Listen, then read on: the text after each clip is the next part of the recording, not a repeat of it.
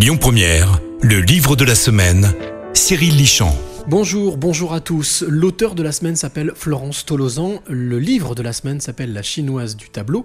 Un livre tout en douceur qui euh, se lit euh, eh bien tout simplement euh, tranquillement. Très heureux d'accueillir Florence Tolosan. Bonjour Florence. Bonjour, merci Cyril de m'accueillir. Alors, ce roman, il faut le savoir, c'est un premier roman.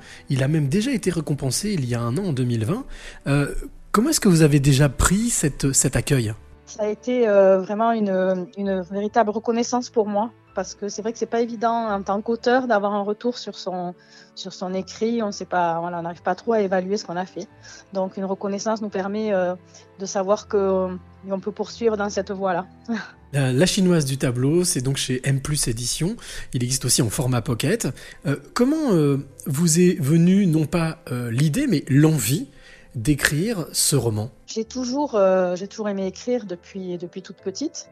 Et euh, je pensais écrire un roman un jour, mais j'avais pas d'idée. Et euh, à la suite de la lecture d'un roman qui m'avait particulièrement marqué quant à sa structure, à sa, à sa composition, qui consistait à faire parler les personnages chacun son tour au gré de leur confession et de faire avancer l'intrigue de cette manière-là, je, me suis dit que ce, procédé me conviendrait si un jour j'écrivais un livre.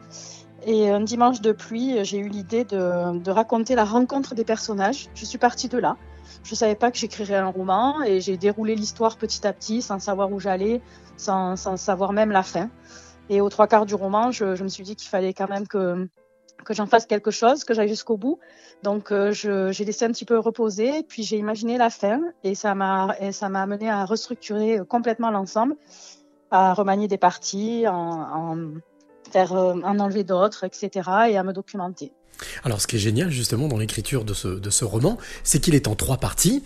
Comme vous l'avez précisé, euh, il y a une partie pour, pour chaque personnage. Mais alors, comment est-ce que vous y êtes pris justement pour écrire ces parties? Est-ce que vous avez tout mis à plat et ensuite vous avez trié? Ou euh, vous avez vous vous êtes dit, ben non, je vais d'abord parler du personnage féminin, ensuite du personnage masculin? Euh, non, c'était pas du tout organisé comme ça dans mon esprit. En fait, euh, euh, chaque fois que je voulais raconter la suite de ce qui arrivait au personnage, il y a un moment, il y a un, personnage qui s'imposait à moi parce que je pensais que raconter par lui, ça serait plus intéressant. Donc, ça, il y a eu une alternance comme ça de points de vue. Et, ce qui m'a beaucoup plu aussi, c'est de traduire aussi les sentiments de chaque personnage qui vivait la chose différemment et avec aussi sa personnalité et de, de le traduire dans l'écriture, de m'adapter au personnage. Je trouvais ça vraiment très intéressant. Alors ce que je trouve aussi d'impressionnant euh, dans ce livre, c'est la fluidité des mots que vous utilisez, puis surtout, la, comme vous le dites, la transition entre chaque personnage, entre chaque histoire. C'est quelque chose qui vous a demandé beaucoup de travail de réécriture oui, oui, oui. sans cesse, euh, on n'arrête jamais. Euh, on est tout le temps en train de, revenir sur ce qu'on a écrit, d'améliorer, et de regarder, de regarder ces fiches de personnages, se dire si ça convient bien à celui-ci.